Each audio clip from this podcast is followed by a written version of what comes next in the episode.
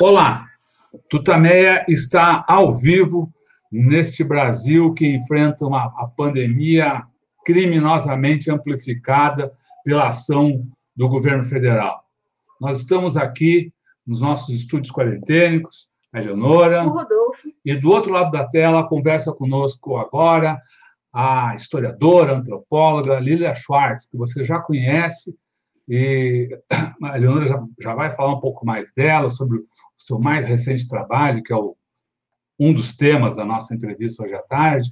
Mas antes eu queria convidar a Lília, a Eleonora e todos vocês que já começam a entrar para participar agora dessa entrevista, para que a gente se some aqui numa manifestação de solidariedade, num abraço fraterno aos uh, familiares, parentes, amigos, colegas de trabalho, conhecidos das vítimas da Covid-19 no Brasil. É um número que enluta nosso país, assusta o mundo e que todos nós sabemos poderia ser muito menor se o governo federal tivesse minimamente respeitado as orientações da Organização Mundial da Saúde, das instituições médicas e científicas brasileiras não o fez. E o resultado é o que nós vemos estampado aí nas, nas nossas redes sociais, nos jornais, na televisão, as covas comuns, os enterros à noite, uh, acima de tudo, o sofrimento uh, de todos nós, né, imposto por esse governo. Segundo os números mais recentes divulgados pelo uh, consórcio de mídia que acompanha a situação da Covid no país, já são 365.954 mortes na pandemia. 13 milhões 758.093 casos. E hoje foi anunciado, o Brasil passa os Estados Unidos em número de mortes por milhão de habitantes. Os Estados Unidos ainda é o, o país que tem o maior número uh, maior quantidade de mortes em números absolutos, mas em relação à população, o Brasil passa hoje, então, uh, os Estados Unidos. Não é nada para se comemorar, é mais uma tristeza que a gente tem pela frente. Eleonora. Lilia Schwartz, muito obrigada por você estar aqui hoje com a gente, ainda que remotamente. É um prazer poder conversar com você. A Lilia é antropóloga, historiadora, como o Rodolfo disse, professora da USP, da Universidade de Princeton, nos Estados Unidos, e está lançando agora, com um grupo de, de historiadores, a Enciclopédia Negra. Nós vamos falar com ela, ah, com ela sobre isso, que é uma obra muito original, que reúne é, é, histórias né, de 550 personalidades, com vários verbetes isolados, pessoas isoladamente ou coletivos, é um passeio pela história do Brasil. Mas antes de falar da enciclopédia, eu queria te perguntar sobre situa essa situação aí geral do Brasil. Como é que você está vendo o Brasil, Lila? Bom, Rodolfo Leonora, muito obrigada pelo convite. Essa vez eu vou ficar sem o cafezinho, né? Na outra vez tô, gravei tomando cafezinho, né? Uh, é o que podemos fazer agora, né? Eu tenho queria me juntar a vocês, né? A, na minha identificação com o número de famílias uh, que têm parentes, amigos, uh, assim, falecidos. Nós sabíamos que esse mundo, esse número viria, mas não nessa quantidade. Essa quantidade é o resultado de um governo, na minha opinião, genocida, de um governo que anima a, a aglomerações de pessoas, de um presidente que se nega a usar máscara, de um presidente que faz propaganda de tratamento precoce que não existe, uh, e dos seus ministros que seguem esse mesmo tipo de política. Eu estudei num livro que eu escrevi com a Heloísa Stalin, chamado Bailarina da Morte, a chegada uh, da gripe espanhola em 1918. E eu posso garantir para vocês que nós estamos vivendo uma involução. Naquele contexto, é claro, os governos, a primeira reação foi de negação, né? ou seja, esse é um país tropical, nada vai chegar, mas a segunda reação não foi negacionismo, como existe agora nesse nosso contexto. Também em 1918, alguns farmacêuticos espertos começaram a vender sal de quinino ou cloroquinina. Só que em 1918, nenhuma autoridade política vendeu oficialmente um produto que serve para malária, mas que não serve nem para a gripe espanhola e tampouco para a Covid-19. Nós também evoluímos, eu diria, na nossa solidariedade. Em 1918, as igrejas não só fecharam as suas portas, como resolveram abri-las para criar hospitais de campanha clubes particulares esportivos fizeram a mesma coisa. Quer dizer, nós vivemos agora, em 2021, né, uma luta com no último, no último feriado da Páscoa, as igrejas fazendo uma imensa pressão para poderem abrir, e nós temos os resultados uh, dessas, dessas aglomerações. Então, eu lamento demais, eu, todo o meu afeto né, para as pessoas que tiveram parentes e amigos que faleceram ou que estão sofrendo com amigos doentes e, e familiares doentes, e todo o meu desagravo ao governo do Brasil. Lila, uh, falando da, da, Enciclopédia Negra, é, é, realmente um livro muito interessante, porque a gente viaja por é, Cartola, Marighella, João Cândido, sei lá, Machado de Assis, personalidades tão variadas, né, é, que fazem parte da história e, e, outras tantas que também fazem parte da história, mas não têm essa visibilidade toda, né, que foram tantos, é, é, tantos os que se rebelaram contra a escravidão naquela na época da, da, da escravidão, quanto jovens como Amarildo, né, é, mais recentemente. Como é que foi esse projeto de construir esse livro tão variado? Bom, esse é um projeto de cauda longa, vou mostrar porque ele está muito bonito com essa capa da Mônica Ventura e uh, a quarta capa uh, do, opa, desse jeito, do Obá. Uh, vou falar um pouco do projeto todo. Esse projeto é um projeto de cauda longa, como eu sempre digo, Logo depois que eu publiquei Brasil, uma biografia com a Heloísa Starling, o Flávio Gomes me procurou. Flávio Gomes é um historiador amigo que dá aula na UFRJ, um historiador negro, grande especialista em história da escravidão, história dos quilombos, história das insurreições. E ele pediu para, falou, disse para mim, olha, nós temos que fazer um livro sobre a história da escravidão. Olha, nós chegamos a fazer o projeto, mas quando nós começamos a escrever, nós vimos que cada, cada capítulo daria uma espécie de spoiler num colega nosso, historiador da escravidão. Historiografia da escravidão ah, tem um boom nos anos 80, muito, ela é muito vinculada ao movimento negro, e não é à toa que tem muito, conta com muitos historiadores e historiadoras negras. Naquela ocasião, naquela circunstância, nós resolvemos fazer o dicionário da escravidão e da liberdade, que, salvo engano, conversamos aqui, certo? O livro foi, o livro traz 50 verbetes, né? É, eu brinco que cada verbete é um spoiler de um livro de um colega e uma colega nossa.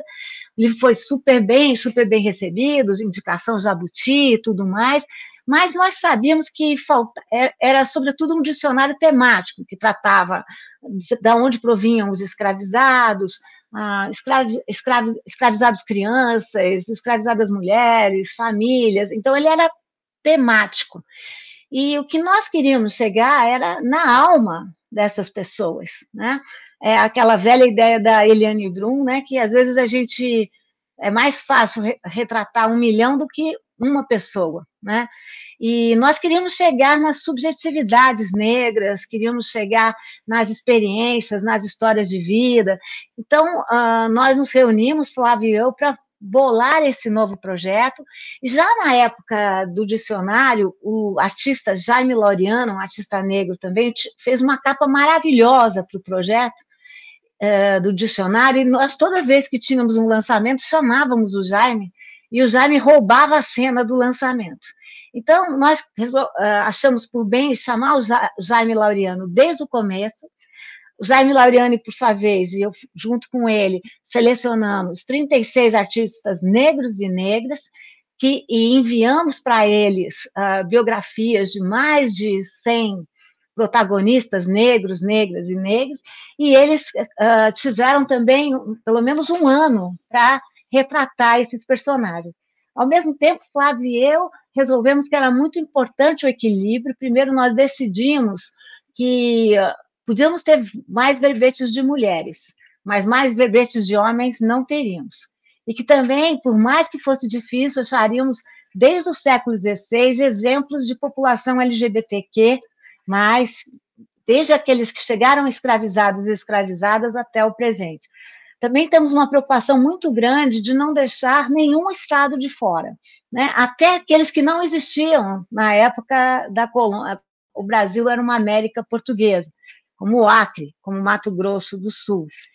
E uh, também nos preocupamos com a história. Então, são personagens desde o século XVI até o século XXI, cujo critério é pessoas que já faleceram. A ideia do, da enciclopédia é dar vida à morte, né? ou seja, lidar com memórias, lidar com destinos que foram silenciados, borrados e também esquecidos por essa nossa historiografia ainda tão colonial, tão branca, tão europeia e tão masculina.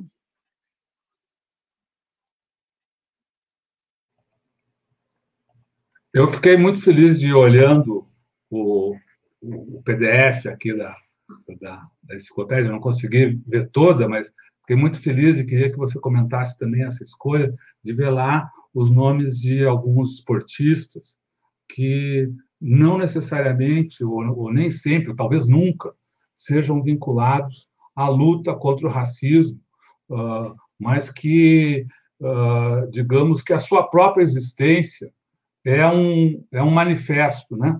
Eu me refiro aí, a, logo no início, a Demar Ferreira da Silva e João do Pulo, que estão ali citados.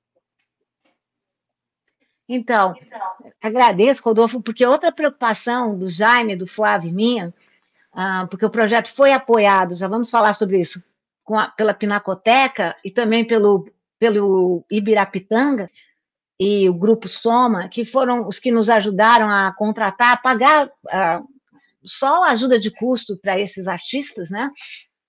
Que doaram as suas obras, vão doar as suas obras à Pinacoteca, na maior doação que a Pinacoteca já teve, né? Mas uh, uma das preocupações, além de gênero, uh, região, geração, foi essa de dar um espectro o mais amplo possível.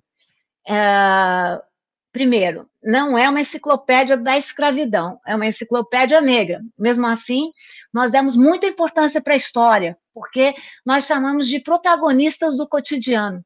Então, são mães negras que, grávidas, resolvem cruzar a fronteira uh, do país para ter os seus filhos em liberdade, são repentistas, são fotógrafos, são engenheiras e engenheiros, juízes do judiciário, uh, esportistas profissionais liberais, uh, protagonistas transatlânticos, ou seja, que viajam por todas as Américas.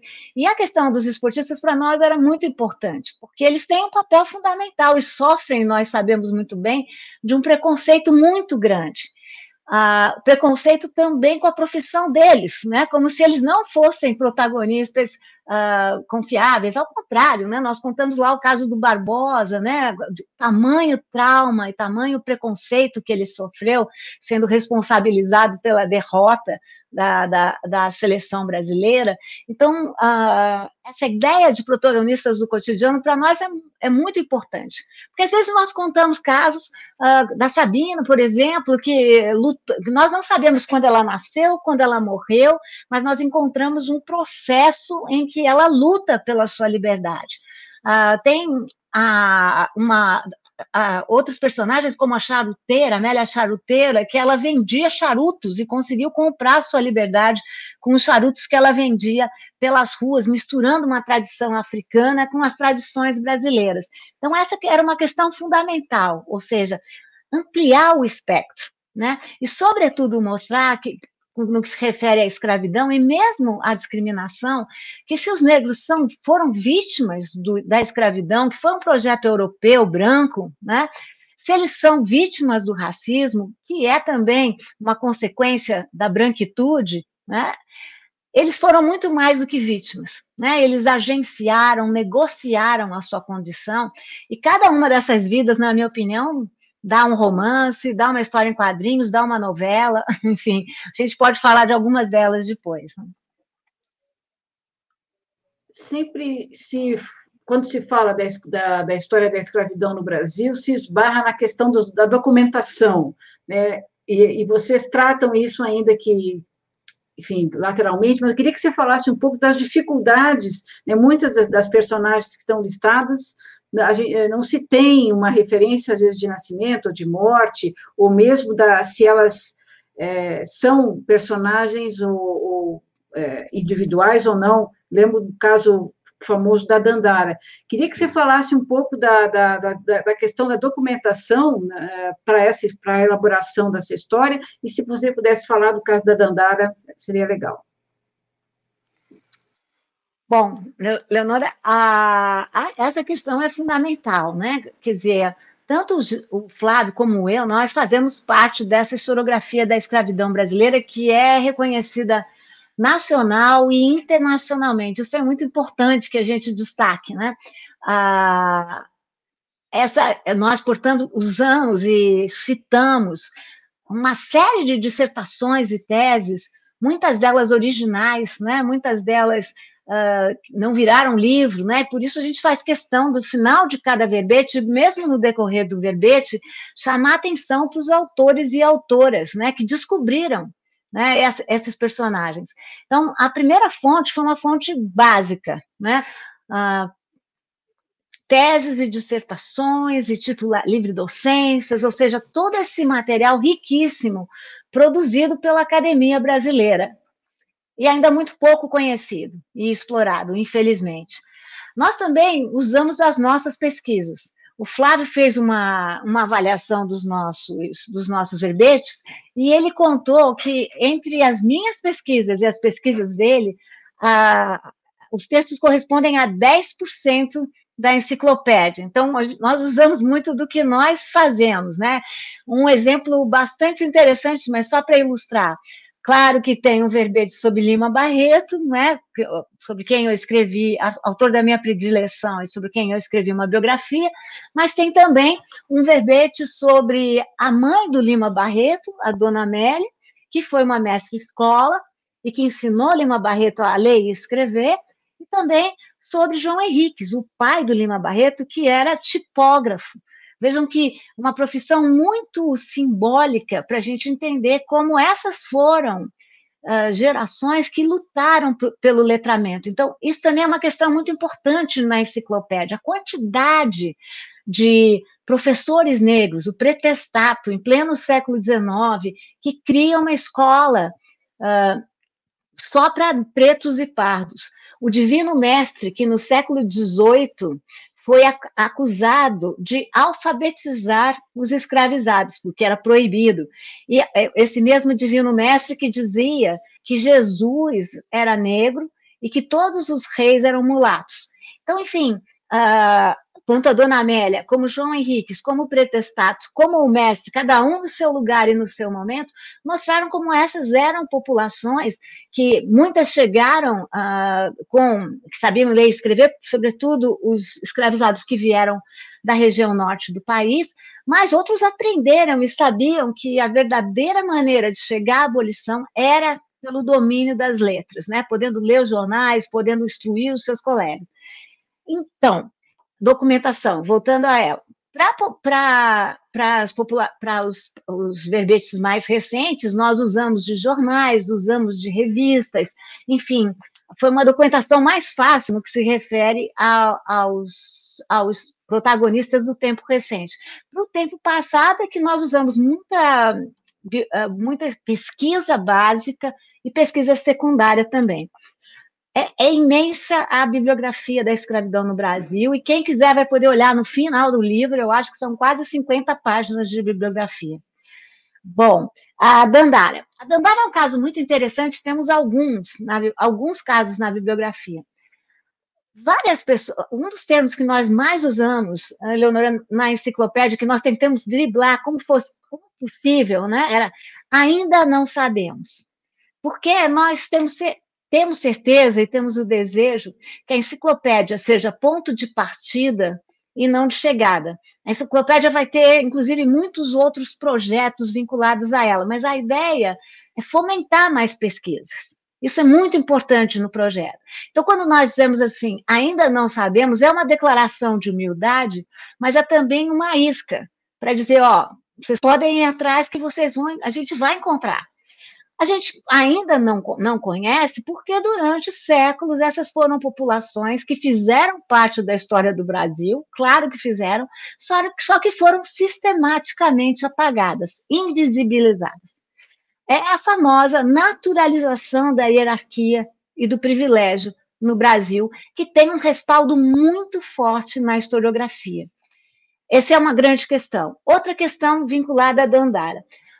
Dandara, como Luísa Maim, como, como vários outros personagens, Chico Rei, são personagens que trafegam no limite da ficção e da não ficção, da história e do mito.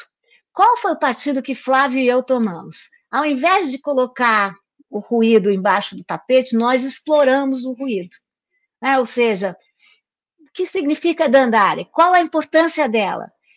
Foram muitas as dandaras, né? E nós apresentamos várias outras na enciclopédia, né? E várias outras que lutaram em quilombos, ou não só no quilombo de Zumbi. Se elas existiram ou não, a bibliografia ainda está para mostrar. Mas mesmo assim, se não foi exatamente Dandara que existiu, existiram outras muito, muito a Cotirene tantas outras próximas dela. Então, isso é muito importante para nós. Por exemplo, a escrava Anastácia é um, é um verbete que chama atenção, como essa imagem foi criada por um viajante francês, que, uh, que não sabemos se usou da realidade, usou da imaginação, pouco importa. Foram muitas as Anastácias e são muitas as Anastácias que continuam sendo criadas no tempo presente. Então, são várias Dandaras, várias Anastácias, várias Luísas Mains, porque nós sabemos que quem contou a história de Luísa Maim, que teria sido mãe do Luiz Gama e teria lutado na revolta dos malês, na Inconfidência dos Malês, que está amplamente representada na enciclopédia a partir de vários personagens, quem fez isso foi Luiz Gama. Mas a gente sabe que tem vários elementos na biografia dele que hoje nós sabemos que ele dava uma ficcionalizada na sua vida. Mas isso não importa.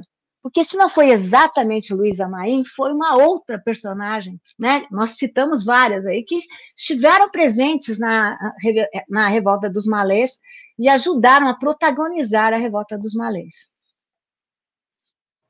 É, a, a, própria, a própria carta do, do Luiz Gama à mãe, em que ele cita a mãe que, se, que, que, que muitos usam para embasar a, a existência da Luísa Maim, ela, ela mesma é uma construção aí que, que permite muitas leituras, não? Sim, é uma construção. Agora, os especialistas chamam a atenção, né, como a Lígia Fonseca, sobretudo, como tem muito de criação lá, mas é uma criação pautada na realidade. Então, qual é o papel do historiador nesse caso? Apontar para os limites da documentação, os limites do que se pode aferir, mas, ao mesmo tempo, extravasar o mito, não é? Porque um dos objetivos dessa enciclopédia é justamente uh, mexer com a imaginação dos brasileiros. Né? 2022 vem aí, 2022 vai ser um, dia, um ano tão carregado, né? Nós vamos ter política de avaliação de cotas, vamos ter que pensar se podemos falar em um modernismo, devemos falar de vários modernismos. Teremos, a, teremos eleições em novembro, e em setembro teremos o bicentenário da independência. E eu penso, sinceramente, que os brasileiros vão ter que refletir sobre que independência nós vamos querer comemorar. Vamos voltar ao 7 de setembro, que é um sequestro paulista da história, né? Ou seja, as margens do Ipiranga, Dom Pedro, aqueles guardas todos brancos e tudo mais, ou vamos contar uma história do Brasil mais ampla e mais inclusiva, mais inclusiva porque inclui mulheres, inclui negros, inclui quilombolas, inclui indígenas e a população LGBTQ+, também, e tantos agentes sociais que vêm estourando na nossa agenda. Está falando de 2021, eu tô, 2022, eu estou pensando aqui em 2021. Uma coisa acho que deve, deve, você deve estar pensando, e muita gente está pensando, é justamente a história do que a gente está vivendo agora e esse desastre, né? Que está atingindo, preferencial, infelizmente, está atingindo mais os negros, né? É, e, inclusive os jovens até, né? Tem, saiu, tem saído. Uh, algumas, algumas informações aí sobre a, as mortes que revelam isso. É, como é que você acha que vai ser contada essa história da pandemia?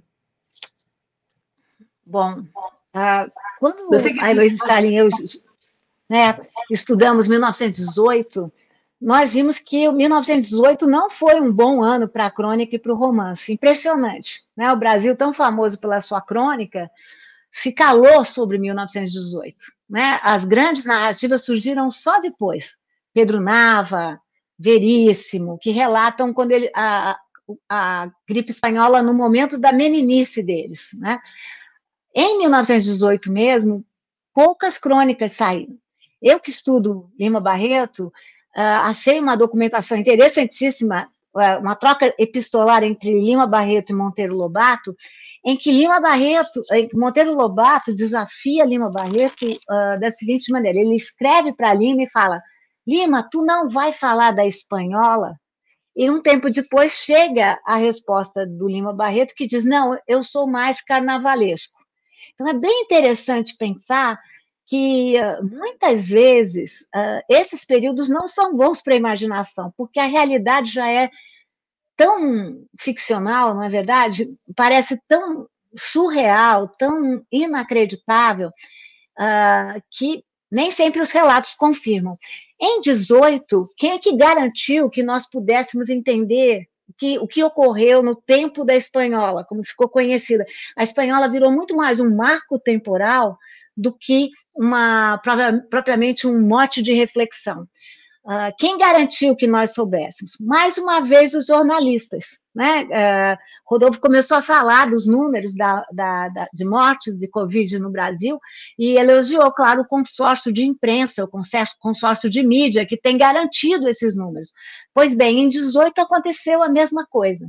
Né? Foi a imprensa da época que garantiu não um controle absoluto, porque é muito subnotificado, mas garantiu a repercussão com artigos, com fotografias, isso no Brasil inteiro. Né? Uh, as crônicas propriamente ditas começaram a sair muito depois. Né? Eu li uma matéria no estado de São Paulo que dizia alguma coisa do tipo, né, muito paralela. Né? Eles entrevistaram uma série de, de, de escritores que disseram que, a despeito de parecer que havia mais tempo livre, eles não estavam conseguindo se concentrar por conta da realidade né, da, da, da, da Covid-19.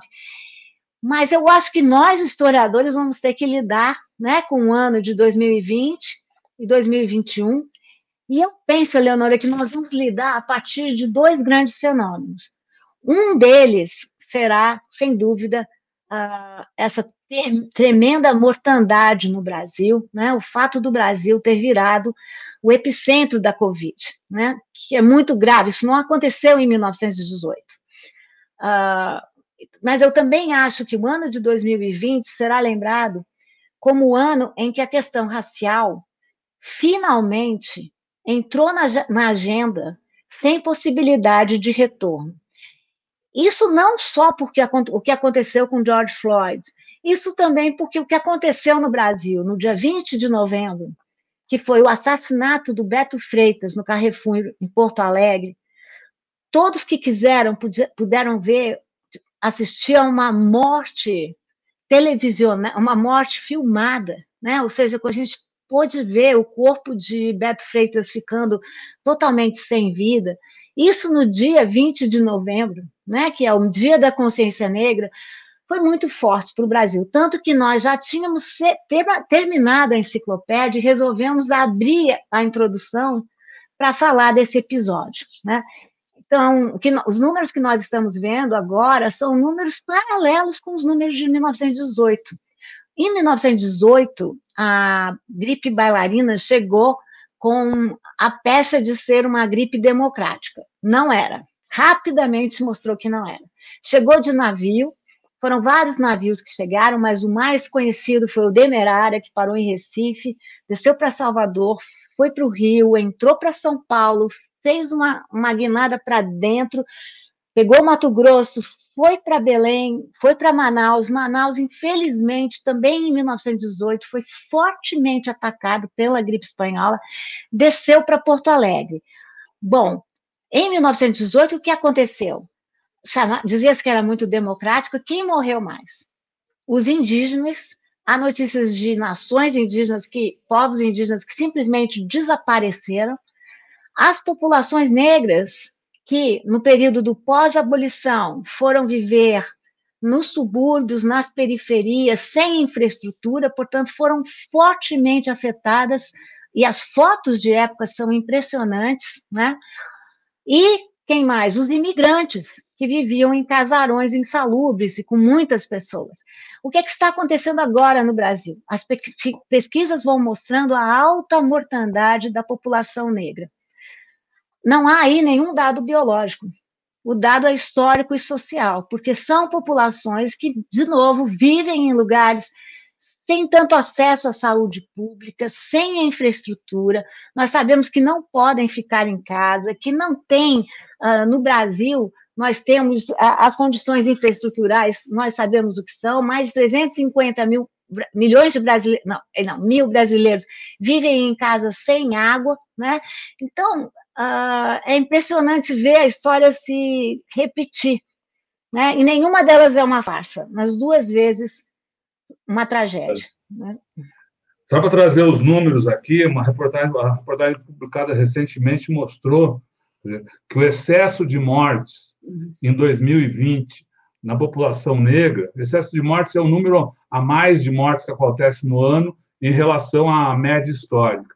Então, na população negra no Brasil, Uh, entre pretos e pardos, o excesso de mortes no ano passado, por todas as causas, foi de 27,8%. Na população branca, de 17,6%. A diferença ainda é maior aqui em São Paulo, no estado de São Paulo. Uh, o excesso de mortes entre os brancos, 11,5%. Entre os negros, 25,1%. Pretos e pardos. É. É, é, é, o é retrato. É um retrato da desigualdade brasileira. Uh, tanto em 1918 como em 2020, as epidemias e pandemias foram sempre recebidas com, recebidas com alta dose de ceticismo, e quem paga a conta são as populações pobres, né? Ou seja, uma pandemia, uma epidemia, não, eles não trazem nada de bom. O que é que elas fazem? elas, diz, elas escancaram características do, dos países. No caso brasileiro, escancararam o quê? A nossa profunda desigualdade. Né? Impressionante. Lília, você falou há pouco do racismo. Ontem nós transmitimos aqui uma, uma live, o, o, lançamento do manifesto uh, do Observatório Judaico de Direitos Humanos, e uma historiadora a, ali comentou o racismo uh, expresso, uh, defendido, né? divulgado, difundido pelo presidente da República. Né?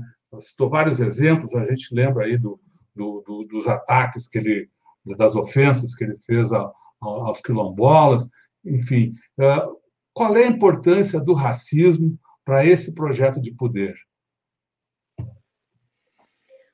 Bom, o governo Bolsonaro foi eleito na base da polarização e da na base de muito ódio, né? Ele é um governo populista, uh, no sentido de que é um governo que uh, gosta de transformar situações complexas uh, em situações muito fáceis. É, essa é a fórmula do racismo, e nós sabemos como é muito mais complicado dizer a verdade do que dizer mentira, porque quando a gente quer dizer a verdade, é preciso explicar, porque nem sempre a verdade é boa de ouvir. Né? Então, todo mundo que quiser trabalhar com a boa informação vai ter que usar um tempinho para se explicar. E quando a gente conta mentira, como a mentira em geral vai em direção àquele que está ouvindo, você não precisa explicar muito. Então, esse é o governo Bolsonaro. O governo Bolsonaro também se elegeu, né, o núcleo duro do bolsonarismo, nós sabemos, aqueles 30%, uh, que Bolsonaro pode fazer o que quiser, continuam lá leais e fiéis, uh, é constituído uh, por homens brancos na meia idade, né, entre 28 e 40 anos, né, de classe média, classe média alta, também as elites, mas vamos dizer, estou falando daqueles que votaram no Bolsonaro, estou falando do núcleo duro do bolsonarismo. Essas pessoas, na minha opinião, são pessoas que uh, andaram caladas, né? Nós, no meu livro lá sobre autoritarismo brasileiro, eu digo que nós sempre fomos autoritários. Não são pessoas que estavam um pouco fora, né? Caladas, né? Aguardando, mas sempre estiveram lá. São, sobretudo, pessoas ressentidas e que acham que os ganhos desses nossos 30 anos de democracia, né, onde nós Uh, construímos um país um pouco mais inclusivo, não o suficiente, mas um pouco mais, como esses 30 anos criaram agentes sociais que, segundo eles, roubaram os empregos. Né? Então, vem aí um grupo muito ressentido, muito contrário a, às mulheres, é um grupo muito misógino, como sabemos, um grupo muito racista, porque acusa que são os negros que estão com as cotas, estão tirando os lugares deles, o que é uma grande mentira. Ah, um grupo contra os indígenas, porque, enfim, não quer respeitar as terras indígenas, ao contrário, esse é um governo, nós sabemos o que é o ministro Ricardo Salles, né? um ministro que vai ocupando na surdina né, reservas indígenas, matando as lideranças também, que nós sabemos muito bem, e um, e um governo profundamente contra as populações LGBTQI+. Né? Uh, nós temos uma ministra que é, já declarou várias vezes que mulher usa rosa, homem usa azul, não há nada, não se pode falar nada disso, eu estou de azul aqui, de propósito, então, a, e a, a, a ministra Damares é uma ministra que professa o que há de mais duro no bolsonarismo, que é essa ojeriza a outras opções de sexo e gênero. E volta a um discurso muito antigo, um discurso basicamente eugenista, né, que chama essas populações de populações degeneradas. Então, que, que ganham, Rodolfo? Ganham muito, porque eles acham que vão reaver o seu status quo, reaver o emprego que nunca tiveram, voltar a um tempo no, nostálgico que nunca existiu, não é? Uh, de alguma maneira desfazendo ou fazendo uma política de ódio, de divisão por relação, em relação a essas que colocadas quantitativamente não são minorias, né, mas são maiorias minorizadas, né, maiorias minorizadas na representação. Já que nós estamos falando aqui do governo Bolsonaro, você lembrou do seu livro sobre o autoritarismo, como é que você vê nesse quadro o papel das elites brasileiras, empresários, banqueiros? A gente viu uma, uma aliança em boa, boa parcela desse, dessa, desse grupo com o governo Bolsonaro. Recentemente saiu aquela carta né, em que foi expressa alguma insatisfação, mas não um rompimento. É, não é, não é, é, é como é que se explica que uma elite é, se ali o defenda ou não, não proteste de forma mais enfática quanto um governo com essas características que você acaba de descrever. O que, que tem a nossa elite? Bom, vamos lá. Primeiro, eu acho que a gente deve falar em elites no plural e não no singular, né? Eu sempre parto do princípio que se eu não quero ser caricaturado, eu também não quero caricaturar, né? Eu acho que existem elites, né? E é preciso tratá-las no plural. É, são fenômenos diferentes. Primeiro, eu digo que o mercado tem razões que a própria razão desconhece. Né? Muitas vezes as pessoas falam, o mercado acha, o mercado pensa, né? e a gente que fica ouvindo aquilo fala assim, gente, o mercado está fora do mundo, como é que isso funciona? Nós sabemos que uh, uh, as elites financeiras, sobretudo, uh, tinham, apoiavam Geraldo Alckmin com a derrota, e outros, né, mas sobretudo Geraldo Alckmin, com a derrota é, inacreditável de Geraldo Alckmin, que tinha maior tempo de exposição na TV e tudo mais, e mostrou como era que agora as regras eleitorais são outras, né, e a entrada muito forte das redes sociais, né, uh, o mercado vai todo desembarcar na, no Bolsonaro por alguns motivos.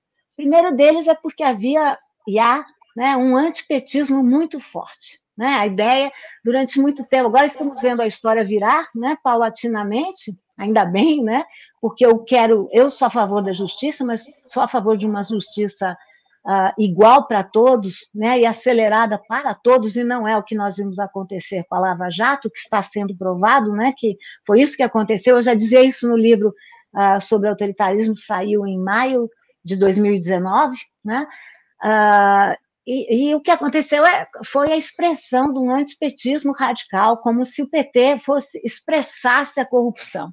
Né? Os brasileiros são assim, né? eles gostam muito de sempre botar a culpa no outro. Né? Então, de repente, o PT virou a corrupção, e Jair Bolsonaro, que já estava no poder como deputado federal, e os seus filhos também estavam no poder há muito tempo, começou a representar uma nova política, né? Começou a representar uma, a, a, vamos falar primeiro da nova política, que o que ele não era, né? Tem uma coisa que a gente tem que considerar que Bolsonaro não fez foi mentir.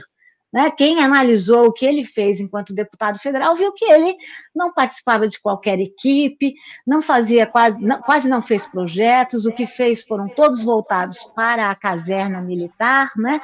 Ah, dividia, citava um general condenado né, pela Comissão da Verdade.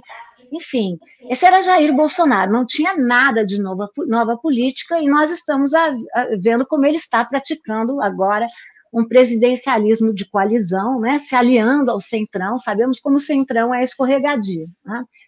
Ah, por outro lado, acho que também as elites desembarcaram na ideia de um Bolsonaro neoliberal, né? um Bolsonaro que ia privatizar tudo, que ia privatizar a nossa economia. E a gente pode ver que nem isso aconteceu, né? ou seja, nem isso ele foi capaz. Né? Há membros da elite que têm ah, claramente manifestado, feito uma autocrítica né? e falado que uh, fizeram muito mal votando em Jair Bolsonaro. Há outros que não. Né? Nós tivemos um manifesto, eu achei o um manifesto bem escrito, até eu, particularmente, agora acho que todo manifesto contra Bolsonaro, eu quero, eu quero ir junto, eu vou, não importa, eu estou um pouco assim, sabe? É contra? Ok, contem comigo. E, e acho que. Uh, mas também temos a elite que, que foi ao jantar e ovacionou Jair Bolsonaro. Né? Ah, essa é uma questão forte, vocês citaram a comunidade judaica, né, como o Rodolfo citou, a comunidade judaica está indo em cima do Cláudio Lotenberg, né, que uhum. participou desse jantar, e tem dois manifestos fortes correndo contra ele. Né? Então, ah, vamos dizer que, que as, ah, ninguém sabe o que vai acontecer em 2022, tem muita coisa para acontecer aí, né? mas eu acho que não temos só uma radiografia, né? Vai ser preciso olhar com mais cuidado o comportamento das elites, no plural, agora, né, entre 2021 e 2022. Lília, você me permite discordar um, uma frase sua aí? Você falou que. Por favor. Uh, o Bolsonaro, uma coisa que Bolsonaro não fez foi mentir. Contrário, Bolsonaro mente o tempo todo. Né? Não, não, não. Eu vou só me explicar, Rodolfo. É, é só, assim, Obrigada por me chamar a atenção. Se ele, se, ele se expôs como, como é, mas a, na sua fala e mesmo nos, nos, nos discursos, ele sempre fugia exatamente para essa, essa, essa questão que você pontuou, de dizer que outros são culpados, que outros são responsáveis, e no seu governo, ah, essas agências de verificação de fatos mostram, agora já não sei, cada dia muda ali, mas estava em torno de três mentiras por dia. Então, é Bolsonaro, bom, né? além de as outras características, é um mentiroso. Então, Rodolfo, só deixa eu explicar o que, que eu falei que ele não mentiu. É naquele contexto só, Rodolfo. Ele não mentiu sobre o que ele era como deputado federal, né? Ou seja, isso, ele como deputado, ele já mostrava o que era. Né? Então, a única coisa que a gente deve garantir a ele é que ele não mudou, né? Ou seja, a, se a política é a, é a prática de liberdade a prática de produzir consensos, Bolsonaro continuou como presidente da mesma maneira que ele era deputado federal. Nesse sentido que eu digo que é, a imagem que ele tinha continua igual.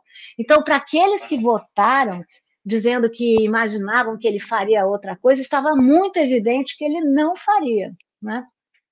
Nem ele, nem seus filhos.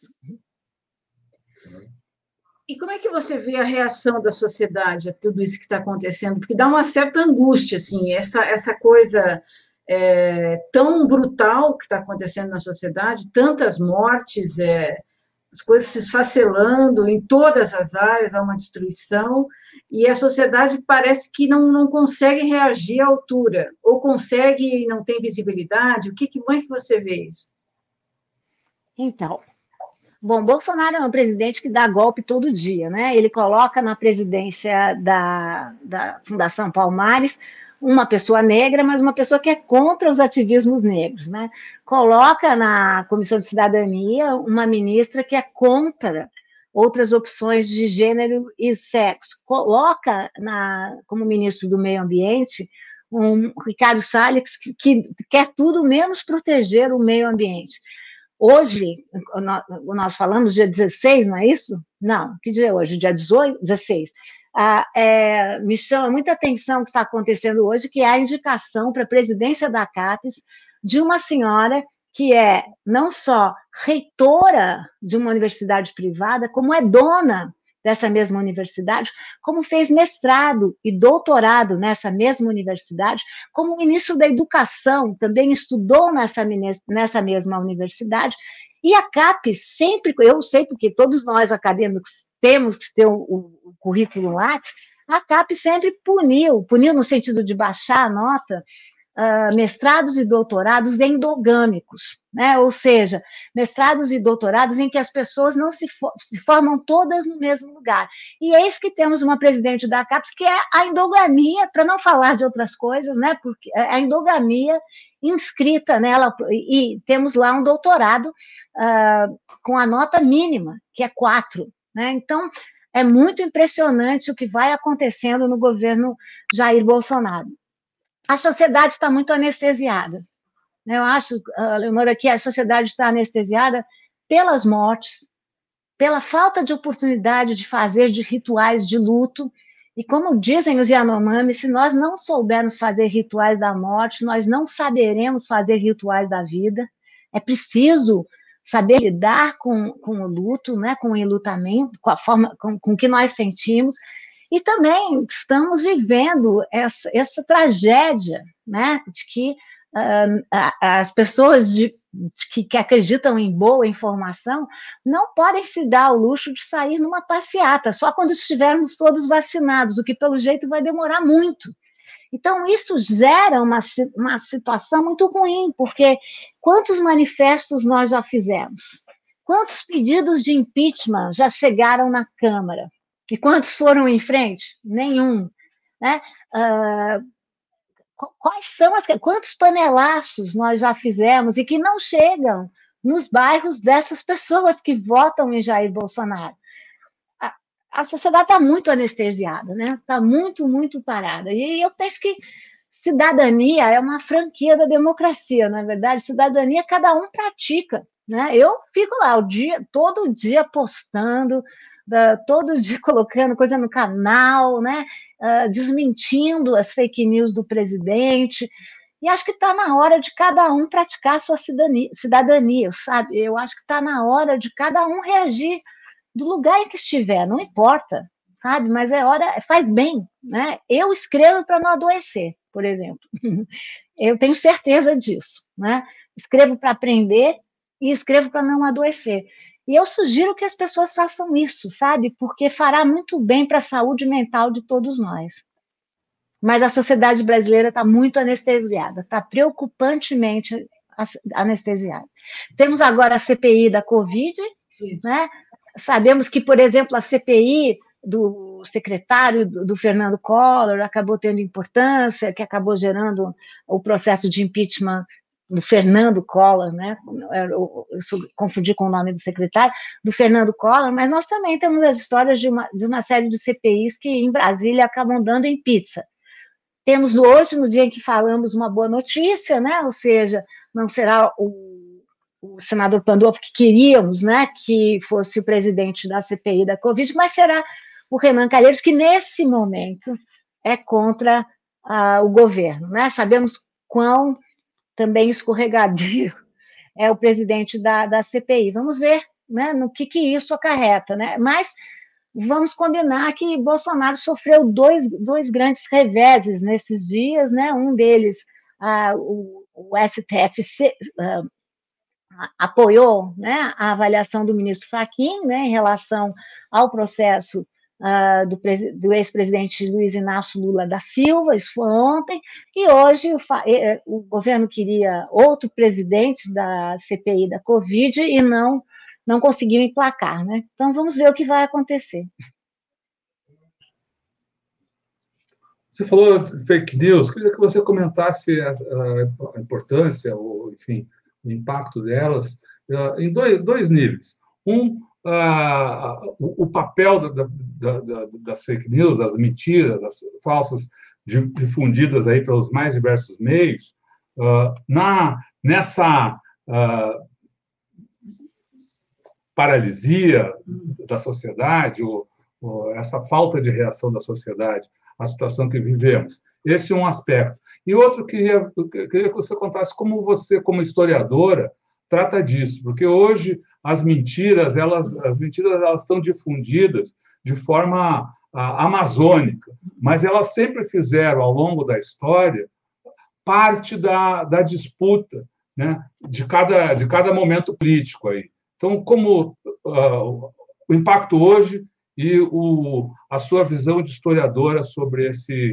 Uh, na verdade, é um instrumento político, não uma ferramenta de, de luta política, da má política, mas, enfim uma ferramenta de luta política. É, claro que é. Bom, a fake news, né? Eu acho que eu, não, eu não demonizo as redes, né? Eu estou nas redes, às vezes você apanha, às vezes você. Ah, enfim, eu acho que a gente tem que ocupar esse lugar, né? Ocupar com o quê? Rodolfo, com boa informação. Eu só estou no Instagram e só estou no YouTube para dar informação, para aprender e tentar ensinar, e tentar dividir com as pessoas, e tentar sair da minha bolha, que esse é um perigo muito grande, né, de nós estarmos vivendo nas nossas bolhas. O governo Jair Bolsonaro uh, uh, ganhou, ele ganhou e ele continua governando a partir da má informação, né? Uh, por isso que ele é contra o jornalismo, por isso que ele é contra as instituições democráticas e por isso que ele é contra a academia e a ciência. Né? A, a, boa informação abala o governo Jair Bolsonaro. Né? Ele vive de disseminar péssima informação. Basta ver que ele continua dizendo que o governo dele é um governo excelente no que se refere à gestão uh, da pandemia, quando nós sabemos que internacionalmente nós estamos virando párias. Né? Vocês devem ter acompanhado a manifestação do primeiro-ministro francês, que levantou gargalhadas né, na, na Câmara ao comentar que temos um presidente que adota a cloroquina, né, que distribui, que propagandeia a cloroquina e fechou em moto perpétuo, os, acabou com a, a rota né, do Brasil com a França. E, mesmo assim, ele não se importa, porque há um grupo que cada vez eu me convenço mais, vocês são jornalistas, podem me dizer, mas as pessoas não leem as, os mesmos jornais. As pessoas não, não consomem as mesmas notícias. E isso é, é muito exasperante. Nós só temos uma mania, uma, uma forma de sair, uma maneira de, de correr contra a pandemia, porque nós estamos vendo é que todo mundo está correndo contra a pandemia e nós estamos correndo a favor, né? Só há uma maneira, né? A, a, investindo tudo na ciência. Esse é um governo que uh, não segue a Organização Mundial da Saúde, não segue as organizações sanitárias, né? Até há pouco tempo tínhamos um general no Ministério da Saúde, né? O general Pesadelo, né? Agora temos um lacaio de Jair Bolsonaro no Ministério da Saúde. Então, enfim, uh, nós vivemos num governo uh, pautado nas fake news, né? Todos eles e todos, quase todos os ministros. Narrativas. Eu começo o livro sobre o autoritarismo brasileiro chamando atenção para essa, como o primeiro concurso, quando foi criado o Instituto Histórico Geográfico Brasileiro, um concurso em 1838, se chamava Como Escrever a História do Brasil, que poderia ser refraseado para Como Inventar a História do Brasil, e ele foi ganho por um, por um estrangeiro, um Marx.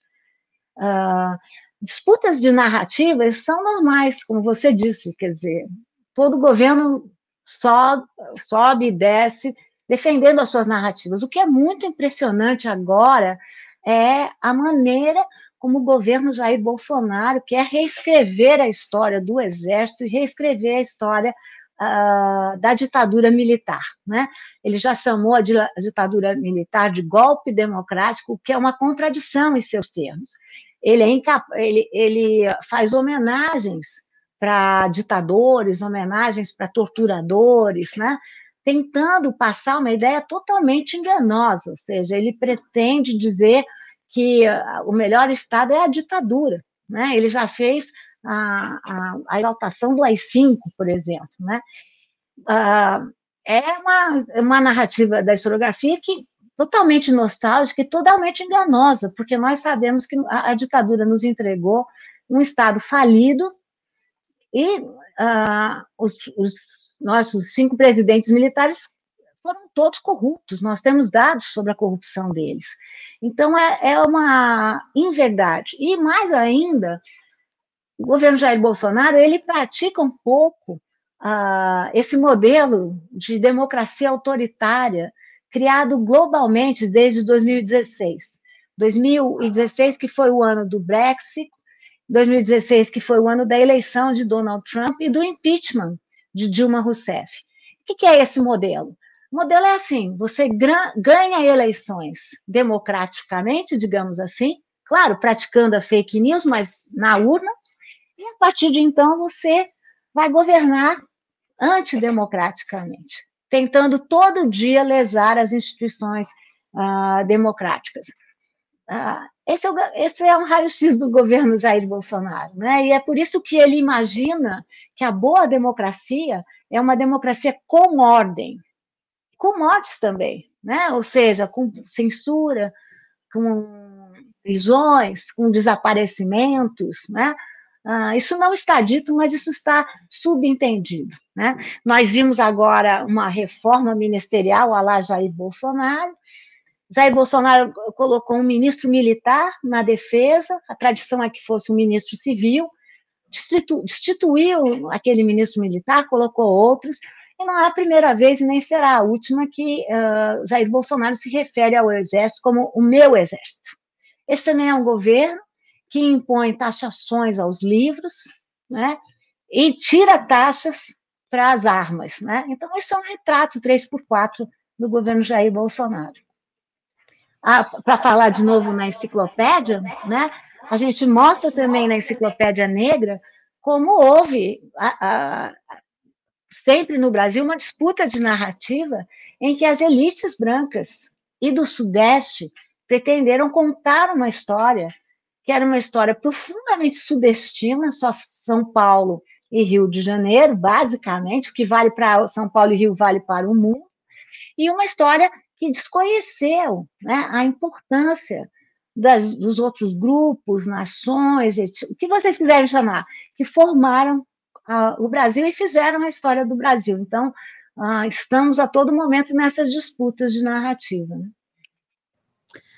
eu estava lendo lendo a enciclopédia negra, eu fiquei pensando, a gente vai ter uma, uma enciclopédia da pandemia, tem tanta gente que está se perdendo, tanta gente que está que tá morrendo por conta dessa, dessa, enfim, dessa política criminosa. Você acha que algum dia a gente vai poder fazer uma, uma enciclopédia ou uma, um estudo sobre a, as vidas né, em as mais diversas áreas, né, lideranças comunitárias, lideranças indígenas, ou não lideranças, mas pessoas que, que se foram por conta de, desse descaso histórico. A gente poderá fazer isso em algum momento? Não só as vidas perdidas, Bom, mas as vidas, não só as vidas perdidas, mas as vidas que despontaram Exatamente. também, né? Os heróis, os estudiosos, pessoal que se destacou na linha de frente no combate à saúde, pessoal que, que atua no comando de redes de solidariedade, enfim, é, é. figuras que uh, não poderiam, não deveriam ser esquecidas jamais. Olha, eu não sei dizer, né? Será uma tarefa hercúlea, né? Já estamos com mais de 360 mil mortes, né? Vidas que perdemos, né?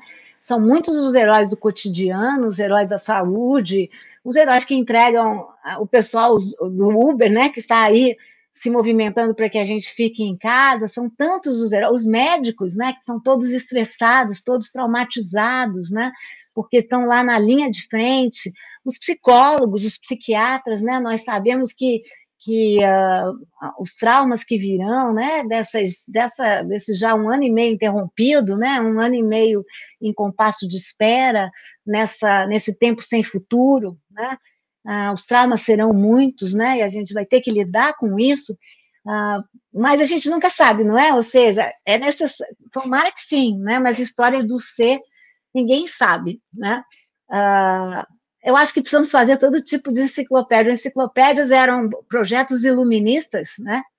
Era um projeto do Diderot, para, de alguma maneira, dar evidência aos vários setores que não estavam em evidência. Né? Então, esse é um pouco o propósito, é muito o propósito da Enciclopédia Negra, e espero que surjam várias outras enciclopédias. Né? Precisamos de uma enciclopédia indígena, precisamos de enciclopédias quilombolas, enciclopédias das mulheres, não é?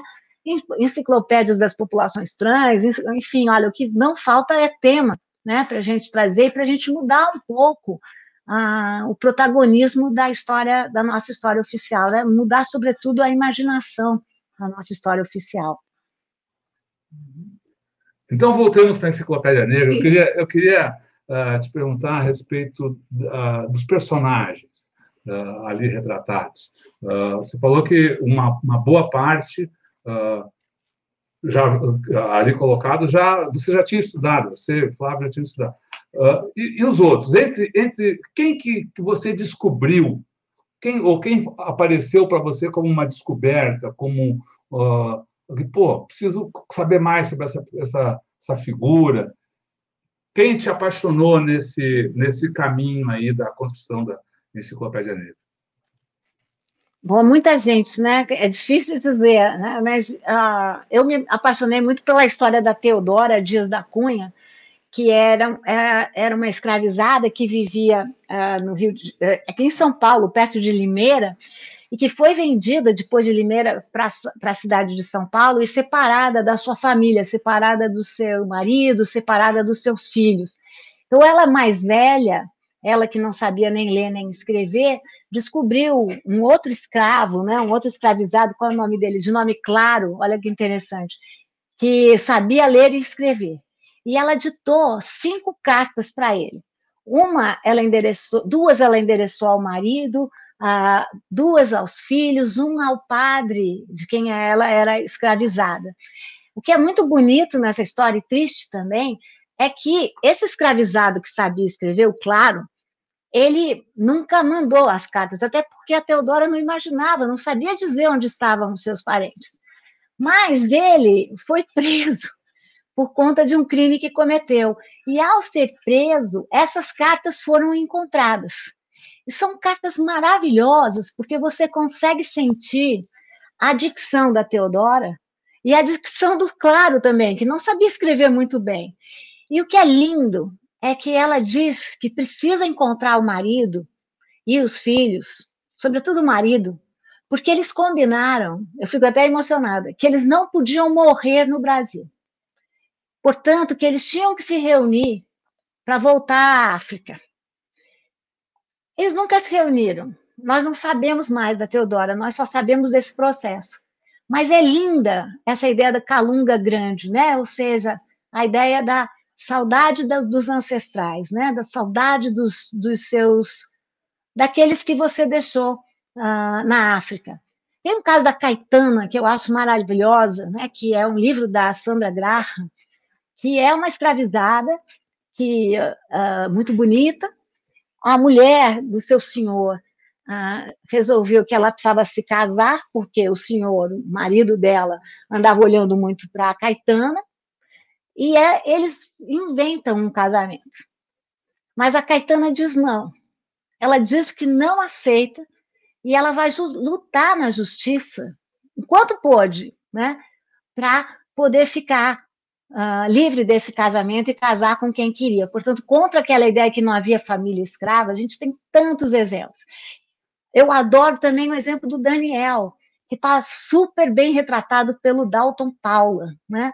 O Daniel foi, era um líder em Viana, no, no interior do Maranhão, que fez uma grande insurreição no século XIX, e ele, que sabia ler e escrever, avisou que, depois da Guerra Civil nos Estados Unidos, ele havia lido que os escravos não havia mais escravidão e que, portanto, depois da Guerra do Paraguai no Brasil, deveria acabar a escravidão.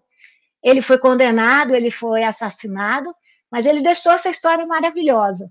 Né? Então, são histórias de luta pelo letramento, de luta pela liberdade, mas se vocês quiserem, eu conto mais, porque eu sou louca por essas histórias. Querem falar mais? Conta mais. Então, vamos lá. Tem os, os, o Malunguinho, que é muito interessante que o Malunguinho foi um rebelde né, na zona da mata do Recife. A gente não sabe se ele existiu ou não, mas o que nós conhecemos se chamava João Batista. Ele assassinou seu senhor e depois foi assassinado. Mas o que, que aconteceu? Até hoje, a população acha que Malunguinho não morreu.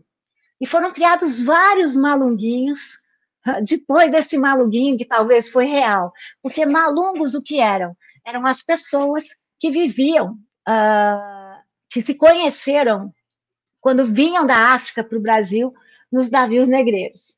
Tem o padre Joaquim, que é um padre porreta, que vinha, esteve no Brasil, viajou, talvez foi o único brasileiro que foi assistir à Revolução no Haiti, foi para o Caribe, foi para os Estados Unidos, voltou e foi preso por pregar o haitismo no Brasil. Por sinal, a gente conta vários casos de escravizados que, um ano depois da rebelião do Haiti, já tinham o nome de Dessalines tatuado nos braços. Portanto, quando a história ocidental conta que existiram só três revoluções da modernidade, a Revolução Industrial, a Revolução Norte-Americana e a Revolução Francesa, eu sempre digo que não, que existiram pelo menos quatro, porque a Revolução do Haiti precisa ser incluída nessa conta, né? Contar mais. Rainha Marta. Rainha Marta foi uma grande líder de uma revolta em Recife. Ela, ela que comandava uh, o seu quilombo e comandava com a mão uh, muito, muito, muito forte. Francisca Manicongo. Francisca Manicongo foi, era, na verdade, Francisco Manicongo, que foi preso no século XVI por andar vestida de mulher. Nós temos vários casos de que a visitação do Santo Ofício levou para degredo, né, por conta de praticarem uh, o que era então chamado de o crime da sodomia. Então, enfim, são casos maravilhosos. E olha, são 36, na, na, na enciclopédia são mais de 550 vidas. Uh, desenho, né, retratos são 36, porque correspondem as, as, aos 36 artistas que participaram do projeto. Mas no dia 24 de abril, a gente vai abrir uma exposição na Pinacoteca, se a pandemia permitir, mas senão vamos, nós vamos de toda maneira fazer umas visitas online, com 120 retratos de, de negros, negras e negros, né? ou seja, uh, de vários locais do Brasil. Isso é muito importante, porque a Pinacoteca de São Paulo é o maior acervo de retratos, mas até agora são acervos basicamente brancos. Né? Então, a ideia é mudar totalmente o acervo da Pinacoteca e incluir né, artistas negros e negras retratando protagonistas negros e negras. Uma pergunta. Você falou, só para terminar um pouco essa coisa da, da, da, enciclopédia, você falou que a historiografia sobre o período da escravidão recebeu um, enfim, uma expansão, teve um, no período da redemocratização, muito puxado pelo movimento negro, e a gente teve nas últimas décadas, até pelas políticas públicas e tal, e um, um crescimento desse, desses movimentos que são múltiplos, é, e agora a gente tem esse período de retrocesso muito forte. Você acha que desse processo que a gente está vendo hoje, a gente vai ter um novo impulso na busca dessa, dessa história é, não oficial, dessa história que resgate a vida da, da integridade da, da do Brasil?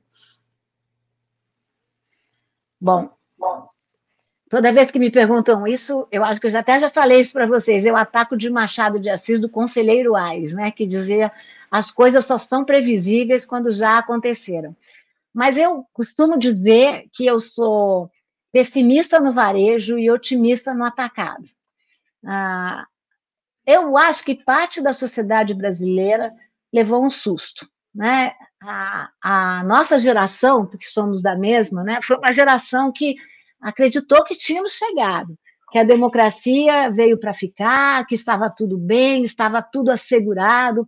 A gente só não aprendeu que a, na a democracia é um regime incompleto.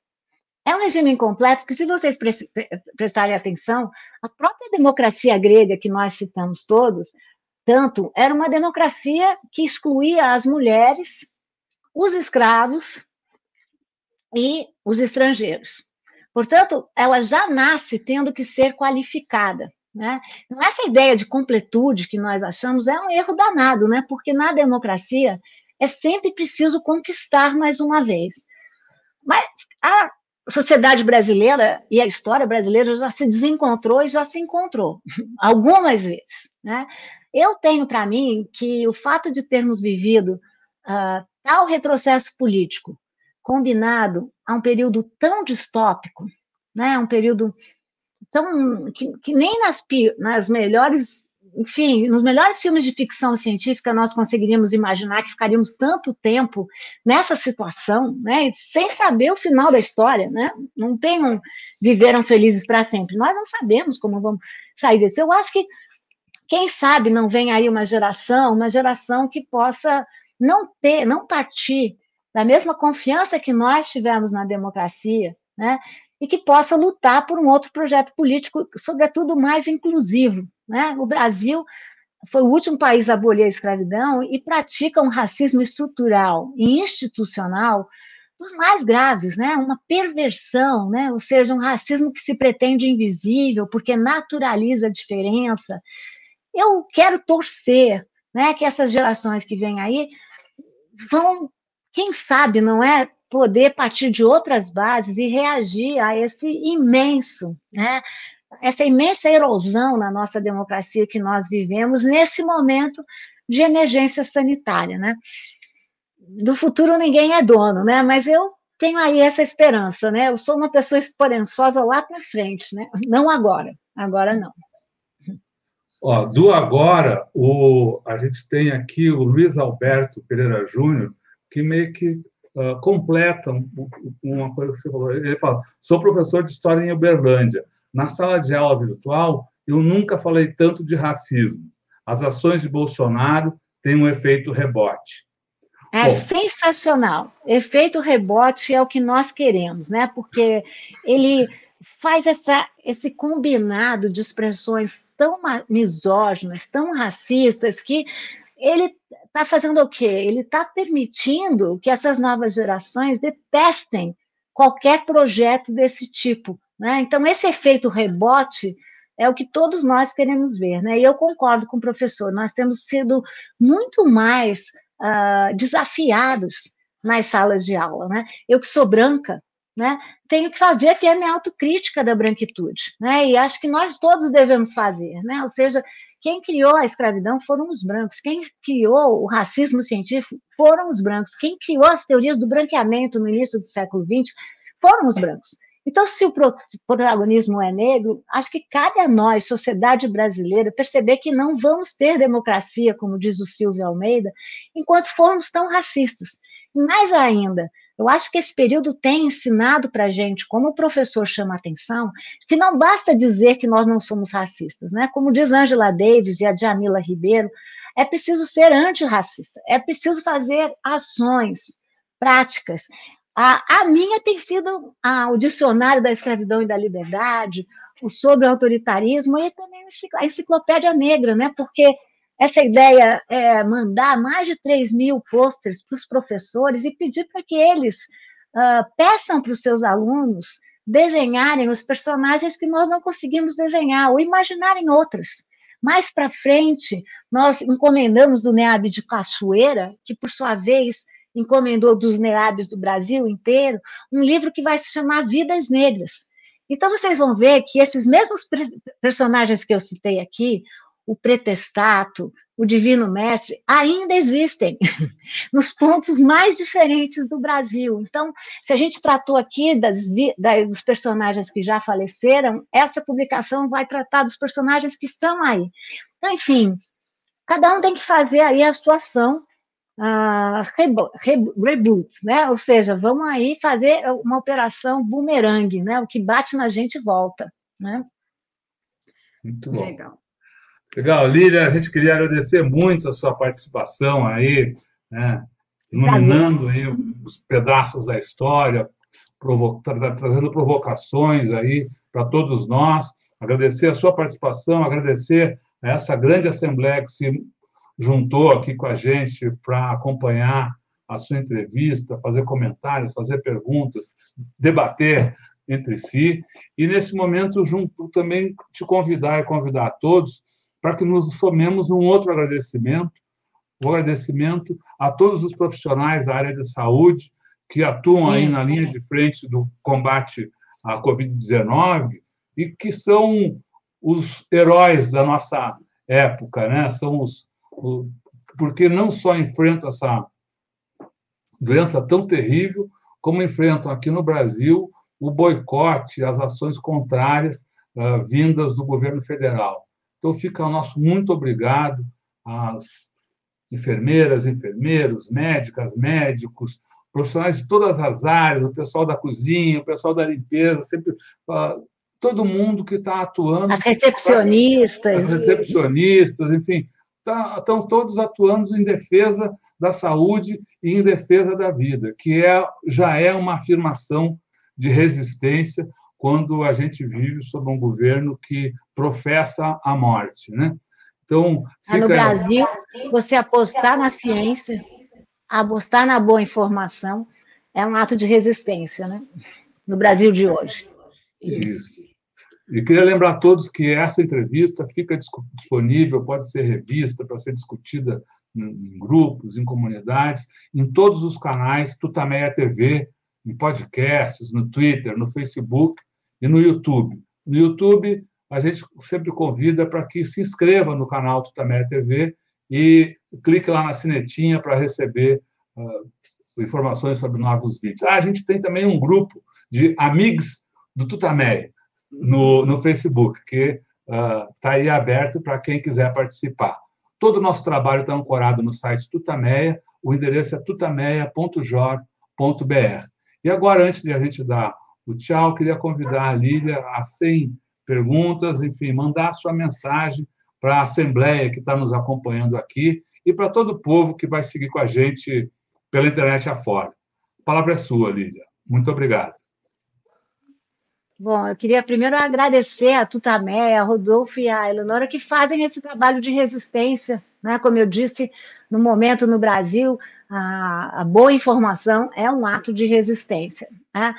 E eu queria, sei lá, conclamar as pessoas primeiro a ter mais afeto, a ser mais solidária. Eu uso a, a palavra afeto no sentido de estar afetado, né? estar, sobretudo, afetado pela dor dos, oito, dos outros, que tem que doer na gente da mesma maneira, né? E também para ter esperança, né? A, a, ideia de esperança vem também do verbo esperar, né? Ah, quem espera sempre alcança, é preciso esperar, mas é preciso dizer não né, a esse governo que aí está e dizer não ao nosso presente, né? Um presente muito marcado pelo ódio, muito marcado pelo ressentimento, um, muito marcado pela divisão, né? Eu, pelo menos, vigio, quero imaginar um outro país, né? Um outro, um outro porvir, um país mais esperançoso. Obrigada. Legal, muito obrigada. Muito obrigado, Lívia. Obrigada. Boa tarde. Tchau, tchau, tchau pessoal. Tchau. Eu que agradeço. Tchau, gente. tchau. tchau.